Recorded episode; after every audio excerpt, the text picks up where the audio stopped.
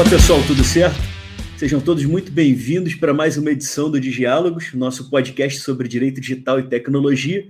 Para quem não me conhece, meu nome é Rafael de Tomaso e hoje eu vou bater um papo sobre a regulamentação dos jogos online com meu amigo Vitoldo Hendrick Jr. O Vitoldo é mestre em administração de empresas e advogado, é pós-graduado em direito tributário e professor nas pós-graduações de direito fiscal e direito imobiliário na PUC do Rio de Janeiro. É fundador da Online IPS, empresa de pagamentos com escritórios no Rio de Janeiro, Bogotá, Lima, Miami e Los Angeles. Espero que em breve ele me convide para a gente gravar um lá em Los Angeles.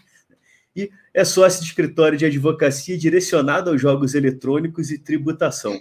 O Vitoldo foi indicado para as comissões especiais dos jogos de azar e de criptomoedas na Câmara dos Deputados e é meu amigo há algumas décadas, né? não vou dizer nem quantas para a gente não entregar a idade.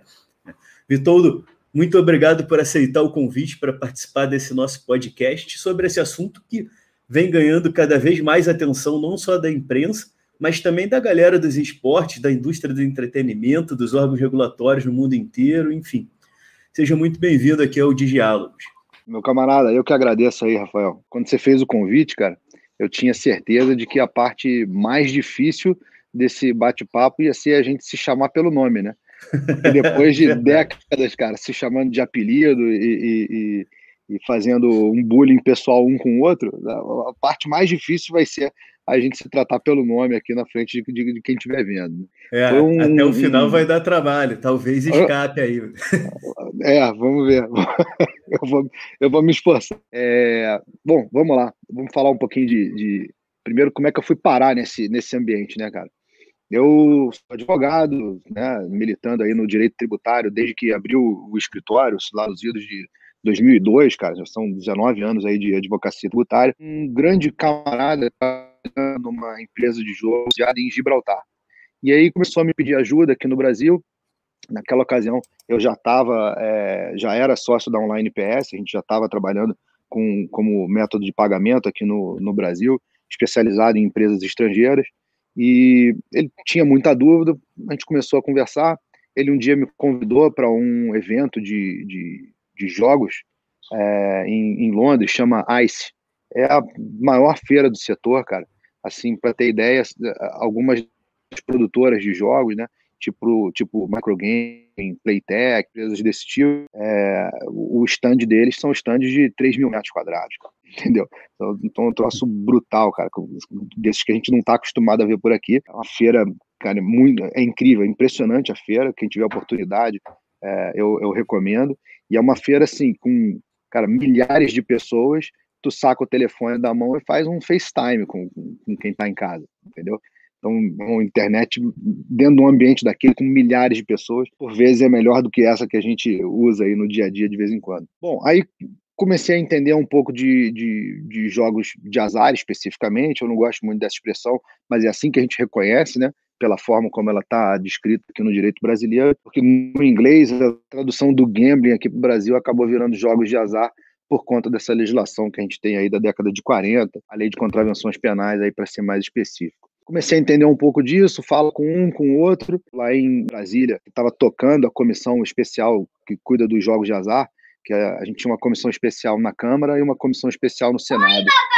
Participação especial. Depois que aquele cara, acho que da BBC, entrou criança e a mulher saiu caindo por cima de criança, né, para tirar a criança de lá, acho que já ficou mais normal isso. Bom, Aí tinha uma comissão especial lá na Câmara que tratava do projeto de lei 442.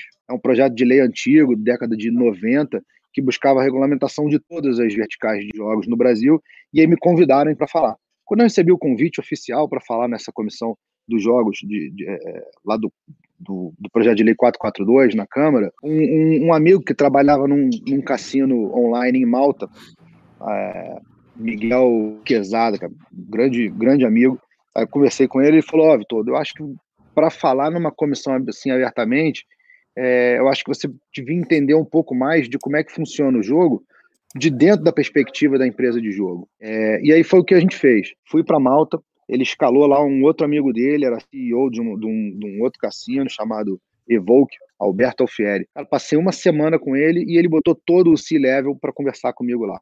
A ideia era que eu aprendesse como é que funciona um cassino online de dentro para fora. Né? E aí, cara, falei com o chief lá, o, o financeiro, de operações, o executivo, de tecnologia. Conversei com todo mundo, passei uma semana imerso lá. De lá, eles me levaram para o regulador do jogo, Malta Gaming Authority. Lá eu tive a oportunidade de conversar com um monte de gente lá também, na ocasião a Chief Legal Officer de lá, e a ideia era que eu entendesse como é que funciona é, o jogo de dentro de uma agência reguladora para fora. Compilando tudo isso daí, voltei para casa e aí falei lá no Congresso Nacional é, mais de uma vez, mas essa especificamente, foi lá no plenário Lixo Guimarães e tal, foi bem, bem bacana, explicando como é que funciona, como é que se regula, como é que a gente protege o jogador do vício, né, as diversas ferramentas que tem. Então, por exemplo, tem cassino online que se você estiver jogando há mais do que três ou quatro horas seguidas, por exemplo, ele diz para você assim, olha, dá uma parada, se você pegar esse código e for no Starbucks que tem na tua esquina, você ganha um moca lá de graça, né? Alguma coisa para poder te tirar da frente da, da, da, tela. E eu vou, eu vou segurar esse exemplo aí, lá na frente, quando a gente estiver falando de gaming, né?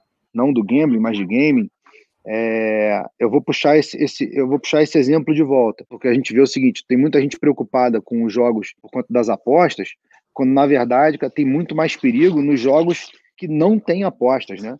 Que são esses jogos para criança e tal, que é um público cara, totalmente vulnerável e, e, e, sobre o qual não tem nenhuma regulação. Eu até vou aproveitar esse gancho aí para a gente começar tá. por uma coisa que ia falar um pouco depois, que é justamente esse uso aí do. É, enfim, a gente fala dessa questão da aposta com cara de aposta, que é ali o cara que vai no caça-níquel e tudo mais, mas a gente tem nos jogos online, jogos assim, de videogame mesmo, as chamadas loot boxes, né, ou gambling boxes, ou para a galera uhum. que tem mais raiva delas, scamming boxes, que é basicamente um caça-níquel virtual, onde, para quem não entende como funciona, como que é, tu compra ali uma caixinha de tesouro, um pacote ou alguma coisa dentro do jogo lá, e no que tu abre, ele vai rodar como se fosse basicamente um caça-níqueis mesmo. É, ele vai sortear um prêmio de dentro daquilo ali, que às vezes vai ser o que você está procurando, e em todas as outras 99,7% das vezes vai ser uma outra coisa qualquer que não é a que você quer. Né? E agora a gente teve uhum. a aceitação pelo Ministério Público do Distrito Federal, agora recentemente, de uma denúncia para investigar essa questão dessas loot boxes, especialmente no que diz respeito aos jogos virados, voltados para crianças, né? Então, a maior preocupação Sim. agora é isso. Muitos desses jogos são voltados para crianças. E a criança não tem nem maturidade para lidar com um negócio lá que tu compra e muitas vezes não sabe nem que está pagando dinheiro para comprar aquilo ali e vira um negócio totalmente aleatório e sem qualquer regulamentação daquilo ali. Ninguém sabe nem, muitas uhum. vezes, qual que é a real chance de vir o que tem para vir ali de bom naquilo lá. Alguns países, como a Bélgica e a Holanda, já proibiram esse tipo, estão proibindo, não sei exatamente em que pé que tá, né? mas é um jogo, está é, tá sendo considerado um jogo de azar e está sendo um jogo de azar voltado para crianças muitas vezes, né? É isso. É, é isso. como é que tá essa questão aí? É, é curioso, cara. É, como, como isso daí não envolve as apostas, essa questão simplesmente não tá, cara. A gente tem projeto que, via, que, visa, que visa tratar esportes, mas videogame, isso não tem, não tem nada querendo, né, com, com, com o objetivo de, de cuidar disso, né? A gente tem, quando a gente está falando de gambling, né, do jogo com apostas, a gente tem a proteção ao menor de idade. No esportes, a gente tem a proteção ao menor de idade, mas no videogame não tem. E o exemplo que eu dou é, é, com, com, com, frequência, cara, falei disso no, na, na, na, Câmara, numa dessas comissões, falo, falo, disso em congresso de vez em quando. O moleque quer comprar coisas do, do, do Minecraft, não, não compreende. O moleque tem sete anos, o outro tem quatro. E eles querem adquirir, adquirir coisa. Aí tem o PKXD, o PKXD ele quer comprar armadura, quer comprar casa. Eles, eles não têm a compreensão de que eles estão colocando dinheiro ali. E aí, cara, é, o requinte da crueldade é que é o seguinte: se eu pegar um, um dinheiro lá, 10 dólares, e puser no vermelho 27, irmão, tem chance de me voltar uma grana. Precisamente aí 3, alguma coisa por cento, né? Porque é um sobre 36, vou, vou arredondar aqui para 3% de chance de me voltar alguma coisa. E quando você bota o dinheiro num, num PKXD, num Minecraft, num League of Legends, qualquer coisa que seja, Irmão, aquele dinheiro está preso ali dentro do jogo e dali você não, não ele não reverte para você. Alguns jogos, algumas plataformas até te permitem que você venda um item seu para um outro jogador e aí você começa a criar um mercado paralelo, também não regulamentado. Tem gente que vive disso, em, em montar coisas legais e vender para outras, outras pessoas. E aí, e a gente começa a ter outras implicações, né, Rafael? Assim, você foi lá e construiu um troço maneiro no teu jogo. Vendeu isso, cara, isso é renda, né? Isso tem que, deveria ser declarado imposto de renda, você tem que pagar imposto nisso. Se eu comprei um bem qualquer, estou tentando fazer um link do, do, do, joguinho ali, do aquele ambiente virtual, com o que a gente vê na realidade. Né? Vamos dizer que eu pego, compro uma casa caída aos pedaços, faça benfeitoria nela e depois venda aquilo ali depois. Eu vou abater do meu ganho de capital lá na frente a benfeitoria que eu fiz. Um joguinho desse não tem. Quer dizer, até para tributar eu preciso regulamentar, porque eu tenho que ter a compreensão de o que, que eu agreguei de valor ali pelo meu esforço, que estaria sujeito à renda, ao imposto sobre a renda, o que, que eu agreguei ali, porque eu juntei vários itens, então eu vou comparar isso com uma benfeitoria que a gente pode fazer. Quer dizer, nada disso tem regulamentação. Né? Como Mas é que dimensiona tem... o tempo que o cara botou em cima daquilo ali também, né? Porque ah, se eu trabalho com isso, uma parte daquilo não, não é, é ganho de capital, né? É, é não é trabalho. ganho de capital, aquilo é trabalho. E a tributação tem, tem outra natureza, tem outro tipo de tributo, outra, outra forma de tributar. Quer dizer, a gente tem, é, é, deveria ter uma regulamentação em cima disso. E eu, a gente, eu consigo extrapolar, a gente também não tem algo muito sólido para tratar sobre, por exemplo, de criptomoeda. Na verdade, criptomoeda ainda tem um problema ainda maior, porque ele não é sequer reconhecido como dinheiro, porque dinheiro pela nossa legislação agora alguma coisa de criptomoeda foi a Receita Federal, né, para tributar. Então, assim, tá lá que uhum. tem uma resolução lá de que tu tem que tributar aquilo lá, mas às vezes até para tu conseguir repatriar isso daí é um inferno. Tu tem que declarar, tu tem que tributar. É um inferno, é um inferno. A gente, a gente tem um problema de lavagem de dinheiro, né, de prevenção a terrorismo. Eu vou lá, quer dizer, eu hoje simplesmente, vamos dizer o seguinte, eu, cara, recebo lá é, 50 milhões de reais em malas de dinheiro que estão escondidas dentro de um apartamento que eu aluguei para essa finalidade, né? Isso é caso real, não, sem mencionar nome, mas caso real. Aí o cara pega aquele dinheiro, deposita tudo na conta corrente dele e diz o seguinte: não, eu tinha uns bitcoins aqui muito antigos, vendi e o produto é esse. Como é que o cara comprou? Sabe, assim, a gente precisa de regulamentação para isso tudo, né? A gente tem hoje uma porta aberta para criminalidade em criptomoedas, assim como a gente pode ter em videogame. Assim, onde é que tu arrumou esses 10 mil reais aí? Tu roubou o cordão de alguém? Não, não. Eu construo castelos e vendo Minecraft. Entendeu? Como é que você me prova? Não, não provo, não tem como provar. Eu vendi para um cara na Estônia e o cara me pagou em criptomoeda e eu saquei não sei onde. Sabe, a, a, a comprovação do que a gente faz é, um, é, uma realidade muito diferente do que o, eu, você, né? De onde veio o teu dinheiro? Não, veio tá aqui, ó. Prestei serviço para esse cliente aqui, ele depositou na minha conta e eu emiti a nota, né? E é uma coisa que é. nem os bancos e nem o judiciário estão acostumados, né? A gente, eu não tive um caso agora recente. É para entender, cara, eu acho. É, eu tive um caso recente de um cara que joga um jogo antigo pra caramba, o Entropia Universe, que é um jogo, sei lá, de, lá de 2003, 2004, que basicamente lida com dinheiro real, né? Você alimenta o jogo lá com o teu cartão de crédito, só que o jogo te permite vender uh, os itens, as coisas que pega no jogo por dinheiro, uh, e uma parte do que tu gasta, tu acaba pegando de volta lá e te permite sacar isso daí. Ele joga isso, sei lá quanto tempo, resolveu sacar, tinha lá 5, 6 mil dólares lá que ele acumulou de 15, 16 anos que ele joga isso, tentou sacar e se encrencou com o banco, né, para fazer ah. o câmbio disso daí. Ele teve é. que conseguir uma declaração da empresa lá da Suécia, que é a empresa que é a dona do jogo, dizendo que aquilo lá era o reembolso do que ele foi depositando é ao longo de, que ele tem lá dentro, né? É. é. E, e, não é todo mundo que consegue falar com o cara lá, né? Talvez hoje, quem começa a jogar hoje, não quando o jogo estava começando, não vai nem saber quem é o cara que tu fala ali dentro é, para te dar essa declaração que tu precisa. Uhum. E é justamente essa falta de regulamentação que acaba preocupando, né? Porque a gente que é, tá do, do lado de cá, né, que não está regulamentando as coisas, tem aquela tendência de pensar, pô, peraí, vamos pensar do ponto de vista do cara que joga lá, o cara que é o esportista eletrônico. O cara fala, o uhum. que, que o uhum. governo está querendo se meter no negócio que eu faço aqui, né? Toda vez que a gente acha que o governo vai botar a mão em alguma coisa para regulamentar, a gente já acha que vai ter que pagar alguma coisa e que vai ter que passar no cartório e protocolar algum negócio lá. A gente já enxerga o governo como burocracia e tributação. É, mas, mas, mas não, sem, não sem razão, né? Não sem razão. Não sem razão. Mas tem esse outro lado também, né? A regulamentação ela traz uma certa segurança jurídica, não só para quem trabalha com aquilo ali, mas para as empresas que eventualmente queiram patrocinar os esportes, que queiram é. patrocinar. Agora a gente está vendo é, empresas que começam a patrocinar os jogos para o patrocínio aparecer lá, tipo, ah, o cara está jogando futebol, sim, sim. daí tem lá no fundo a, a plaquinha lá com um patrocínio. Como é que a gente traz de segurança jurídica, né? tanto para o cara que joga quanto para o cara que quer investir naquilo ali, o patrocinador, é. o realizador de evento. É, segurança jurídica é um troço que eu tô tendente a abolir, né? É, desde 2014 que eu tô nessa nessa lida aí de, de jogos e tal, e uma das coisas que eu tenho feito é tentado vender o Brasil como um lugar para futuros investimentos, né? A gente está ainda no limbo aí, se, né, se, se pode, se não pode.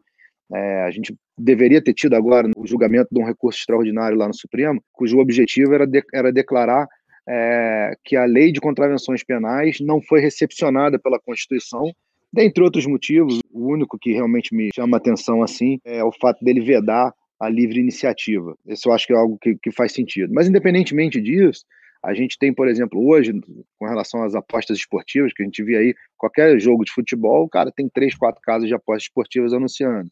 Né? E isso daí, tudo isso está acontecendo, uma janela de, de, de oportunidade para os caras. A lei de contravenções penais, ela diz o seguinte, olha, essa lei só se aplica no território nacional. E aí, como o cara está operando de fora do país, a lei brasileira não pode obrigar ele a não trabalhar. Então, ele está operando num domínio.com, né, um domínio estrangeiro, e a gente, com acesso à internet, entra num domínio.com e usufrui do serviço do cara. Qual é a maneira que eu teria de impedir que isso acontecesse? É a lá China. Ó, vou bloquear IP, vou bloquear URL, vou bloquear site. É, eles estão operando numa janela de oportunidade, porque a lei de contravenções penais não pode ser é, aplicada por uma empresa que está no exterior. O cara está lá, ele opera no domínio.com. Tu entra no teu computador, acessa no domínio.com e, e, e, usa o site do cara. Quer dizer, a gente só consegue travar isso pela chinesa, né? Ó, a URL está bloqueada em território nacional. E tem uma empresa, não, não, não, vou, não vou botar o nome dela aqui, mas que ela está tendo problema na Rússia. E aí o, o, o, os domínios dela são assim. Eu vou usar o meu nome para tentar não, não, não colocar o nome da empresa. Né? Seria vitoldo.com. Aí o nego vai lá e bloqueia vitoldo.com, aí vira vitold.o.com. Aí nego bloqueia esse daí. Aí fica vitol.do.com. Entendeu? Aí daqui a pouco w.itoldo.com. E o negócio vai. E eles ficam rodando nisso, né? E eles vão trocando domínio, vindo desse bloqueio que o governo russo aplica neles. Quer dizer, só tem essa maneira da gente resolver isso, né, cara? É... Sendo que você ainda consegue então, bur funcionando... é, burlar isso daí, dependendo, usando ferramentas como VPN ou. Com VPN, tipo. claro. Exatamente. Aí o pessoal fala: não, então vamos fazer o seguinte: vamos apertar os métodos de pagamento.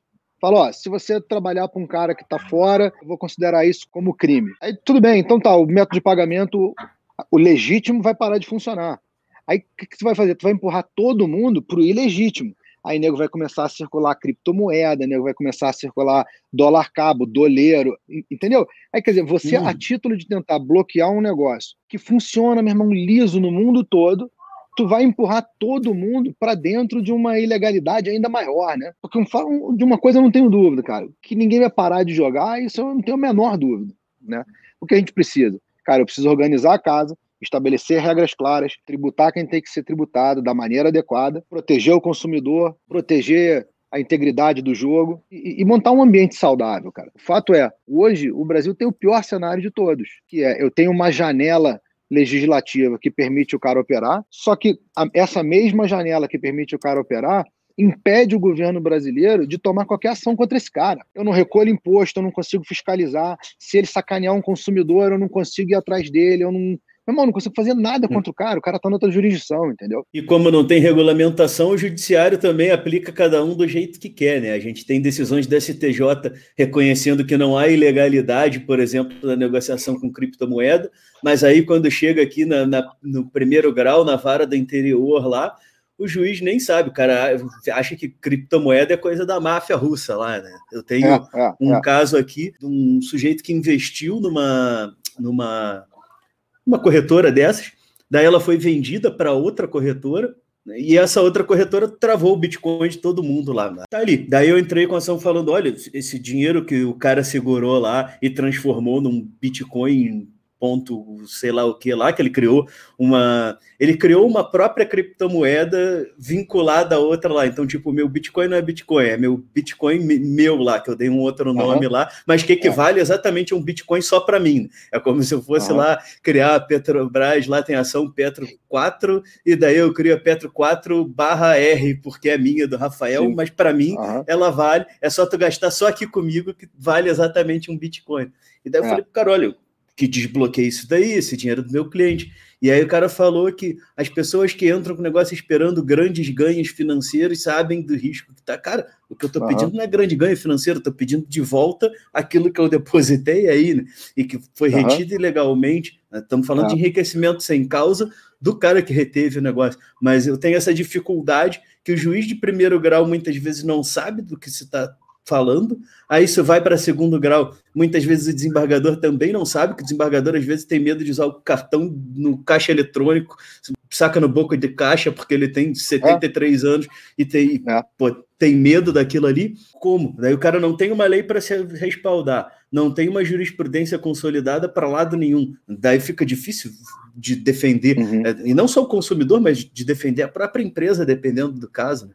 Eu, eu antes tinha feito uma ressalva lá atrás, dizendo que previsibilidade e segurança jurídica era algo que eu já tinha abolido, pelo menos eu já não falo mais sobre isso com os gringos lá fora, né? Mas essa semana agora que passou, tem, tem uma. Aliás, antes disso, né? É, tem, eu, eu, acho muito bacana uma, uma, uma parte da minha aula especificamente, eu falo de ISS sobre Constituição Civil. E, meu irmão, se tem um troço que já mudou, mas muito, o troço está desfigurado, tem troço contra legem, meu irmão, contra texto de lei. Cara, é uma zona. E aí eu costumo fazer assim, ó. É, olha, nessas hipóteses aqui, vocês acham que paga A, B ou C? E aí debate em sala de aula. É, e aí essa semana a gente teve um, uma, um, print de tela, cara, emblemático dessa, dessa insegurança que a gente vive. E, e, você convencer alguém a empreender num ambiente desse não é, não é fácil, né, cara? Que foi a questão lá do, do, do culto é, durante, durante a pandemia, se pode ou não pode bloquear. Num dado momento, cara, tinha no site do STF a decisão do Nunes Marques e a decisão do, do Gilmar Mendes, cara. Eu assim, cara, como é que eu, eu, posso convencer alguém? Nas notícias não... do próprio site do STF, uma do lado da outra, é, não, totalmente contraditórias. Troço contraditório. Aí, assim, tu imagina o seguinte, né? É o cara empreendendo no Brasil. Vou ler a lei. Pronto, li a lei. Ah, agora entendi. Bom, se tiver alguma coisa fora desse framework aqui, legislativo, eu vou procurar o judiciário. Aí tu abre a página do judiciário e vê irmão, dois caras discutindo em, em, decisões ao mesmo tempo, né? Cara, é, é, é, é difícil se convencer alguém a. Não, pode vir, traz teu dinheiro para cá vai ficar, vai ficar bem, bem seguro aqui com a gente, fica tranquilo. Sem contar que o mesmo cara, de repente, muda o réu, ele muda de ideia também, né? Ele fala, não, o outro me convenceu com a ideia dele lá. Que, daquela... Eu já, é, acontece, acontece. Tem aquela história que a gente aprende lá na faculdade de Direito, você deve ter pô, escutado isso, acho que era Rui Barbosa, cara. Também a figura, não, não, não sei se tem tanta importância, mas que o cara foi ao júri de manhã e defendeu, cara, veementemente a posição A e depois do almoço teve outro júri e ele defendeu veementemente a posição B. E até que alguém falou assim, mas, é, é doutor, o senhor falou o oposto de manhã. Sim, é que na hora do almoço eu me convenci do contrário.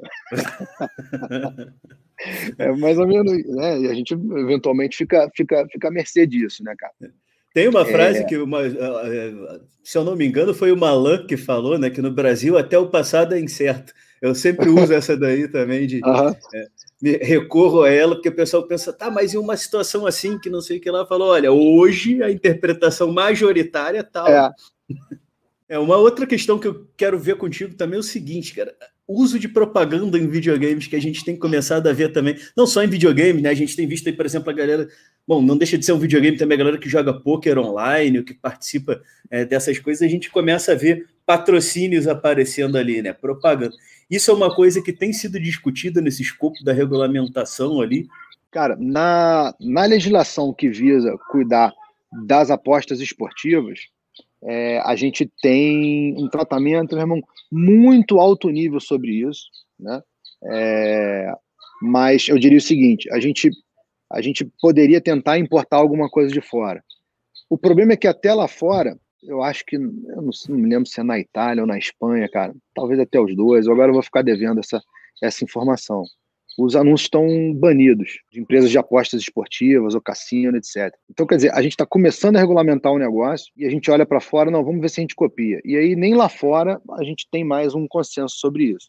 Mas o que a gente tem aqui, cara, é uma regulamentação muito alto nível, dizendo que não pode é, estimular alguém a, a, a jogar, do tipo, não, vem, aqui você vai mudar a sua vida, você vai ficar rico aposta aqui que você vai ganhar. Esse tipo de coisa não pode, né? Uhum. Isso é, é, é, é muito é, óbvio no que a gente pretende regulamentar. Assim, você vai anunciar o seguinte, ó, aqui você tem o melhor software, o melhor, as melhores odds, os melhor, o melhor ambiente, né? É, mas você não pode prometer é, ganhos, você não pode prometer que o cara vai fazer a vida dele jogando. Assim, de concreto mesmo, por enquanto é isso.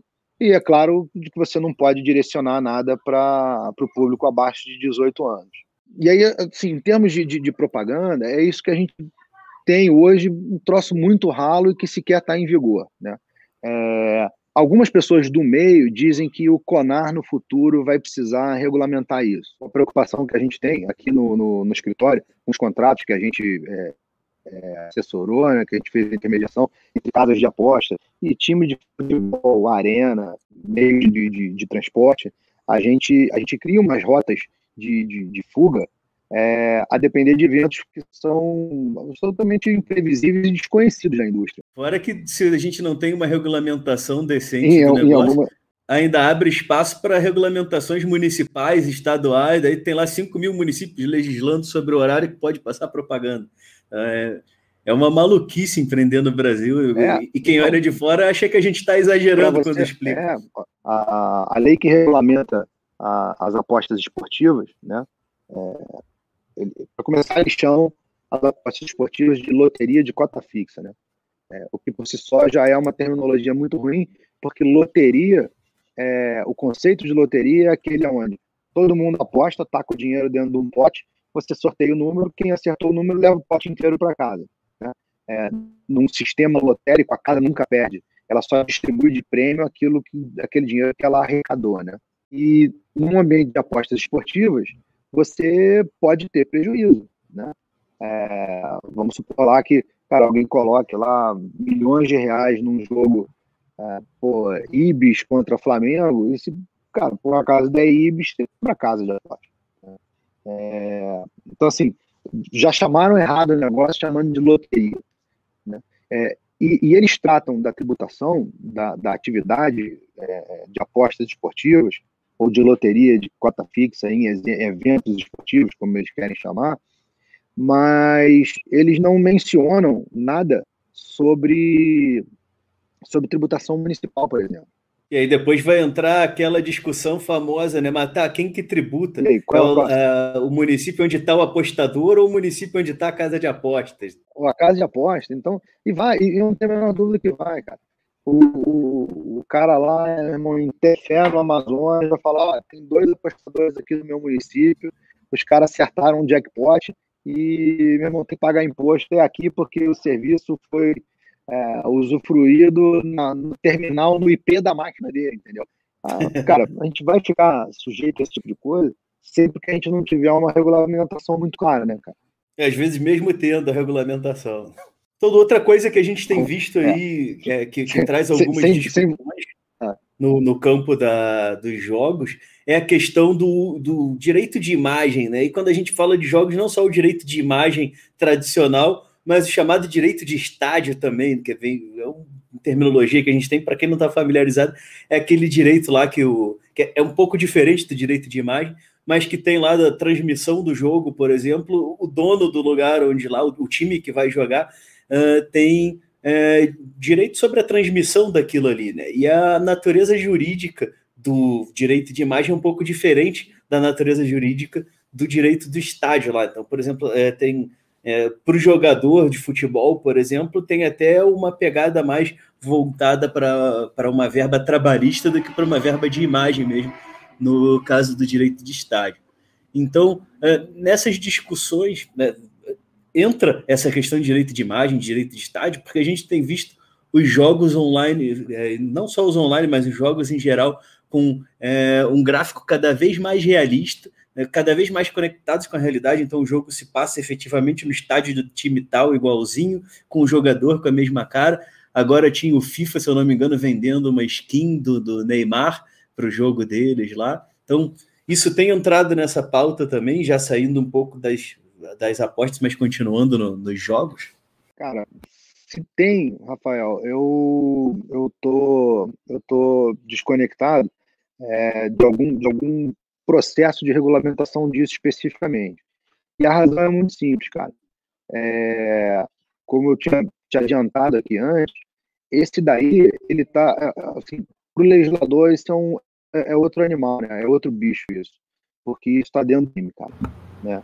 É, mas falando em direito de estádio, direito de arena, é, e de certa forma direito de transmissão, você vai lembrar, tu lembra um tempão atrás, cara, que o Silvio Santos mandou um SBT enorme na camisa de um time, porque a Globo tinha, tinha comprado os direitos e alguma coisa deu errado lá na negociação, e eles fizeram a Globo passar o jogo com um escudo do SBT enorme na camisa. Foi o Vasco contra o São disso? Caetano, cara, quando teve lá o segundo jogo, depois na, naquele ano lá, 2000, acho que foi quando caiu um pedaço da arquibancada, que o Vasco entrou com o logo do SBT lá. Até hoje eu não sei se foi o SBT ou se foi o Eurico Miranda que teve aquela ideia.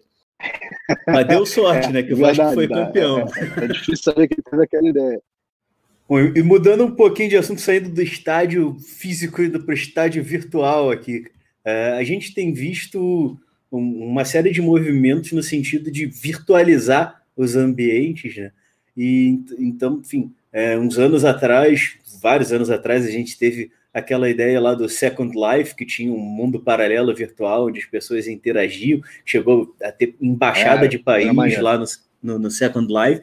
A gente tem o Entropia que eu falei antes lá, que também tem uma pegada disso, teve até uma empresa que comprou um planeta no jogo por 6 milhões de dólares na época lá. Então a gente está vendo é, uma, uma proliferação desses ambientes virtuais e uma movimentação de um volume cada vez maior de dinheiro. E é, a gente espera que isso vai ser explorado de alguma forma comercialmente, inclusive né, no, no, pelas empresas de apostas, tanto é, apostas esportivas, quanto futuramente, acho que se já não são, até por cassinos mesmo, lá, colocar numa mesa com uma roleta virtual e tudo mais. Esse tipo de situação que a gente não, pode, não precisa ter dúvida de que, de certa medida, vai acontecer, está sendo previsto de alguma forma ou é aquele tipo de, de legislação mais engessada que a gente está discutindo? E a gente vê muito disso na lei, que ela já nasce obsoleta porque ela foi escrita de uma forma que não prevê a evolução do mercado. Isso é algo que eu, que eu, quando eu tenho oportunidade, eu, eu, eu, costumo, eu costumo enfatizar, cara. Eu acho que a melhor legislação sobre, sobre qualquer assunto que seja é, é, digital, eletrônico, virtual, eu acho que ela tem que ser, cara, a mais aberta possível e a gente com, com instrumentos legislativos mais ágeis, cara, decreto, portaria, entendeu? Acordo, tipo, a gente, a gente ir matando esse tipo de, de, de situações, porque você imagina, cara, a velocidade com que a tecnologia muda e as coisas se apresentam para a gente, se você tiver que reunir as casas legislativas para votar, plenário, entendeu? Para mudar um, uma coisinha, porque mudou a forma de se, de se usufruir ou de se prestar um determinado serviço, né? Cara, não precisa muito, muito longe. Olha a zona que, que, que, que aconteceu com o Uber, cara. Né? Aí vem o Airbnb, agora a indústria hoteleira, cara, tá implicando com o Airbnb, porque diz, ó, o cara aluga o apartamento dele lá e tá matando o meu negócio, que o Airbnb virou, virou um serviço de hotelaria, praticamente, né? Muita gente já não viaja mais, procura hotel, o cara vai no Airbnb para encontrar um lugar. Então, assim, se toda vez que uma tecnologia nova surgir, para mudar a forma como se presta ou como se consome um determinado serviço, a gente tiver que reunir as duas casas legislativas para preparar um projeto para votar, não, não vai nunca, né?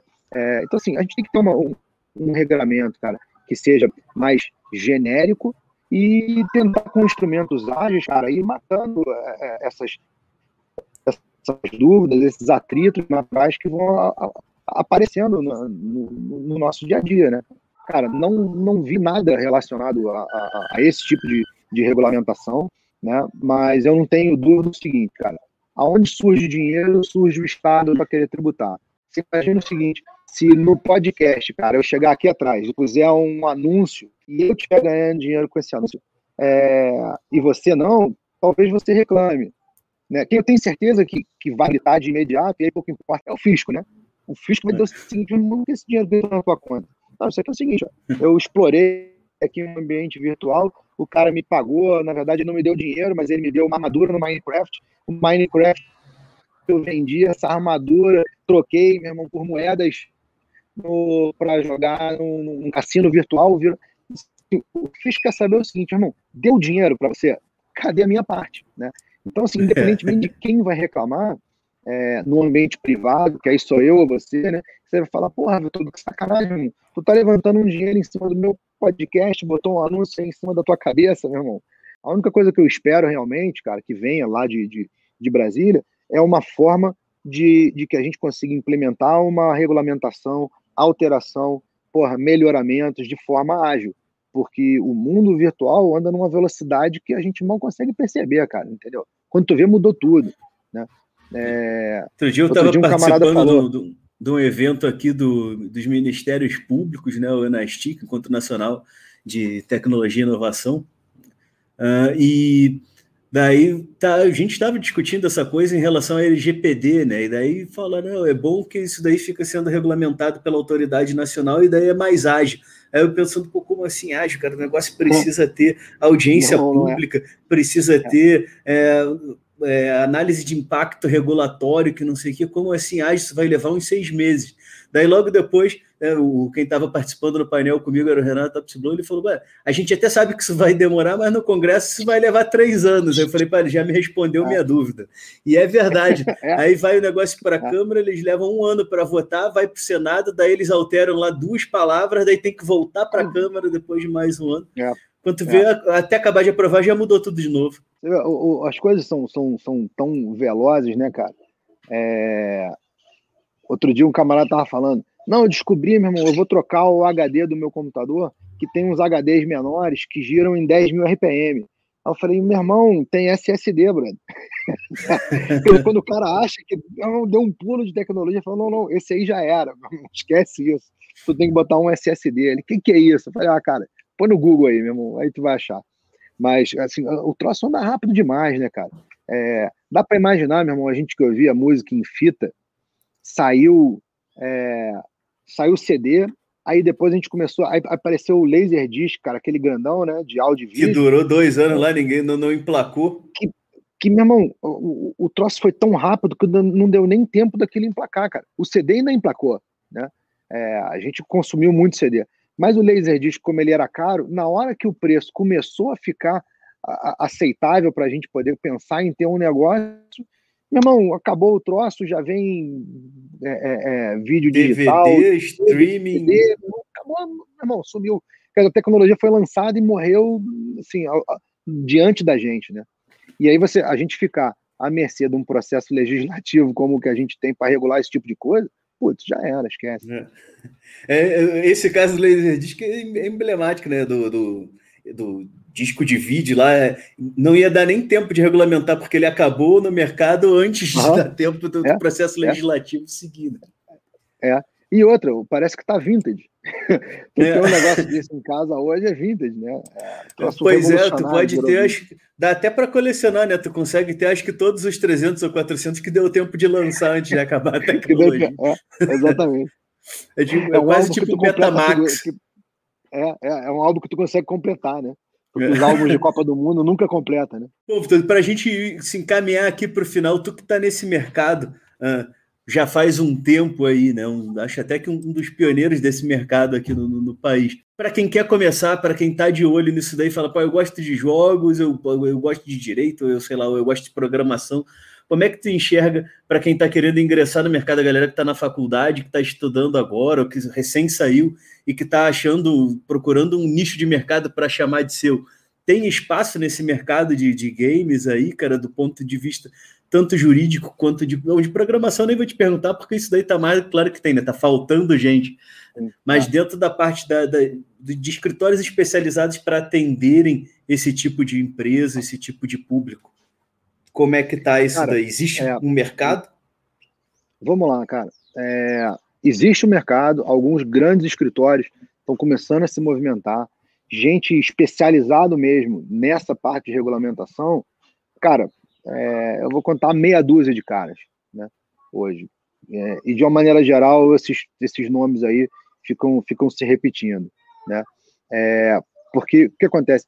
O, o, advogado, o típico advogado brasileiro que entende de jogo no Brasil, historicamente, né, é, e, e, essa galera não, não, é, não compreende perfeitamente que esse ambiente regulado do exterior que está vindo para cá não é completamente diferente. Né? A gente não, tá, não, não vai lidar de, não, como é que eu faço para soltar o dono desse cassino? Porque o objetivo é que o dono do cassino não seja preso, é criar um ambiente de regulamentação para ele operar dentro da legalidade. Né? É, então, assim, e, e, por essa razão tem muito pouca gente, porque no fundo a gente especializou num, num ramo de direito que não existe. É, essa meia dúzia de, de, de caras, né? É, vem cá, você trabalha com. Quais são as leis que você usa? Nenhuma. É, a gente está criando isso, né? É, então, assim, não é um trabalho especificamente jurídico, mas, cara, é muito relações governamentais. Então, a gente, é, há, há, dois anos atrás, mais ou menos, três talvez, a gente montou uma associação de empresas de apostas esportivas estrangeiras. Né? E, e aquilo foi um, um, um, um desespero para montar, porque é, as empresas de apostas esportivas elas operam no Brasil fundamentadas na ideia de que elas estão hospedadas fora do país. Tá? Bom, aí cara, fizemos uma, uma carta de representação e tal. No final das contas, a associação tinha três membros, pessoas físicas, e representava trinta e tantas empresas estrangeiras aqui. A gente conseguiu montar um seminário, levamos 20 é, é, congressistas, cara, federais, estaduais, levamos autoridade, cara, teve promotor, teve juiz, teve fiscal de rendas. Cara, botamos todo mundo dentro de um hotel lá na Barra da Tijuca, no auditório lá, e descemos o verbo, cara. Ó, é, esse tipo de regulamentação não dá certo, isso não funciona. É, os executivos da, da, agência reguladora do jogo em Malta vieram, cara, atenderam o nosso convite. E aí eles falaram: ó, isso não funciona, isso tem que ser desse jeito, daquele e tal. Cara, os deputados saíram daqui compreendendo que eles estavam caminhando para o lugar errado, né? Teve um deles que ainda falou assim, pegou o microfone e falou: olha só, é, aonde vocês estavam antes da gente votar essa lei que a gente votou aí, porque tem que mudar muita coisa. E a gente falou, pô, a gente está batendo em todos os gabinetes, né? Então, essa é uma parte do, do, do, trabalho grosso que eu tenho feito, que tem tomado a maior parte do meu tempo, porque eu pego os projetos de lei existentes, boto num papel, comento os artigos, digo o que está certo, o que, que não está, o que, que precisa mudar, por que, que precisa mudar, às vezes, cara, você para mudar uma estrutura de um artigo, meu irmão, tu escreve quatro, cinco páginas, junta a tela de como é que acontece no exterior. Então, assim, hoje é, a gente trabalha com um direito que, no fundo, não existe ainda. A gente está tentando montar isso. Né? E o Mas, pouco que tem é quem... é baseado numa lei dos anos 40. O pouco que tem é exatamente, cara. Né? É, além disso, a gente fica brigando muito, cara, com a, a, a má fama que os jogos de aposta, os jogos de azar, como está na legislação, é, é, é, se desenvolveram no Brasil. Né? É, quando você fala assim, não, eu estou trabalhando com empresas de, de jogos de azar, de apostas esportivas. A primeira coisa que, que, que o leigo acha é assim, pô, advogado de bicheiro. Né? É, é, e não é o caso, assim, nunca passei nem perto disso, né? A gente está tentando trazer um pessoal de fora. Então, assim, para quem não tem é, é, disponibilidade, cara, para fazer um, um, relações governamentais como o que a gente tem feito, né? Porque aí, cara, é Brasília toda semana, com um memorandozinho dentro da pasta. Tudo bem, deputado e tal, eu vim mostrar isso aqui para o senhor. Aí o cara marca, não aparece. Chamaram para votação nominal, ele fala assim: espera aqui que chamou a votação nominal. Aí o cara sai correndo, quando volta, vem seis em volta. Cara, é um trabalho desgastante, né? Assim, perde-se muito tempo com isso. É, e o, cara fica marcando hoje... lá, não, passa aí quando tiver que a gente fala. Daí tu chega, o assessor não sabe é. nem onde o cara tá, não sabe nem se está em Brasília meu irmão, isso acontece demais, né? É, assim, o, o, o que a gente tem de campo hoje, concretamente, para os escritórios de advocacia clássicos, que não, não tem essa disponibilidade que a gente tem de fazer um, relacion, um relacionamento governamental, é, está justamente nas oportunidades de negócio que estão sendo exploradas hoje. É, a gente tem contratos sendo fechados aí todo dia. É, então, assim, escritórios especializados, cara, em, em, em, direito é, desportivo, em direito de marca, é, direitos autorais, em publicidade, propaganda, esses, esses campos, cara, eles estão sendo muito explorados e a verdade é que tem pouca gente trabalhando com isso hoje em dia, né? Mas contratos de, de, de mídia, cara, são dezenas sendo assinados aí diariamente em, em, em, em lugares que você não imagina. Por exemplo, o... tem celebridades hoje que tem, cara, um fluxo de gente gigantesco no Instagram deles e tal, e o cara entra lá e fala, ó, oh, a casa de aposta tal, tá funcionando de tal maneira e tal, pô, dá uma chegada lá no site, né? Quer dizer, como é que regulamenta esse contrato, entendeu? Isso a gente tem muito acontecendo por aí, né? Então, de novo, a gente vai falar de direito de imagem, de, de, de esporto, de marketing, publicidade, propaganda, isso é o que está acontecendo, né? é, especializado em jogo realmente, cara, o campo é muito restrito. É, não, não, não porque ele deva ser restrito, ou porque há uma panelinha, não é nada disso, mas porque a gente, é difícil você convencer, convencer alguém a se especializar num direito que não existe, né? É, sei, sei, como é isso daí. Quando eu comecei a falar em proteção de dados lá antes de ter LGPD, achavam que eu estava em surto, né? Falaram, como assim, velho? Nem existe isso aqui. Eu falei, não, não existe, mas vai existir. Não, não vai ter disso. Não. E, e a mesma forma o jogo, né? Queira a gente ou não, e tudo indica que a gente quer, porque precisa. Em algum momento vai chegar a regulamentação, e se a gente não protagonizar essa discussão, vai vir daquele jeito que a gente está acostumado, né? que é o cara que não entende nada daquilo, legislando sobre um assunto vai que vir... ele não faz ideia de como começa e como termina. É, vai vir capenga, vai vir capenga. E vai, e vai vir impregna, impregnado de, de preconceito, entendeu? Isso, isso virá impregnado de religiosidade, entendeu? Ele vai vir com, com tudo. Né? A, a, bancada evangélica vai dizer que não pode, porque o jogo é coisa do, do, do, do sete pele aí o outro que é da bancada é, de delegados vai dizer que não pode, porque a vida inteira todo mundo que lidou com o jogo é contraventor, entendeu? É maquineiro, é dono de, de, de cassino ilegal. Cara, a gente tá falando de outra coisa, né? É, é, em inglês tem uma expressão bacana, é, esse é outro animal mesmo, entendeu? É, não, não falta emoção para vir aí pela frente sobre o assunto, né? Bom, Vitoldo, quero te agradecer pela tua participação aqui, por aceitar nosso convite, valeu mesmo, né? um ótimo papo, como sempre, próxima vez. A, a, intenção do nosso podcast, quando eu comecei ele, era que ele fosse presencial e depois ele migrasse para um bar, né? Agora não existe nem bar, nem presencial mais, mas quando voltar, a gente pode gravar um presencial também sobre isso daí. E para a galera que é, ficou. É, esse do bar aí me interessa, hein? Esse do bar me interessa. Mais interessante do que, do que online, né? A gente grava, depois edita. O, o papo muitas vezes até flui melhor. Uhum, é verdade, é verdade. Esse do bar, esse do bar deixa anotado aí, cara. Eu vou voltar para falar de não qualquer tá anotado, assunto. se eu entendo, se eu não entendo, até porque depois que eu bebo um pouco, eu entendo de qualquer assunto. Então. Pois é, a gente pode falar sobre até, até sobre física nuclear, que a gente dá um jeito.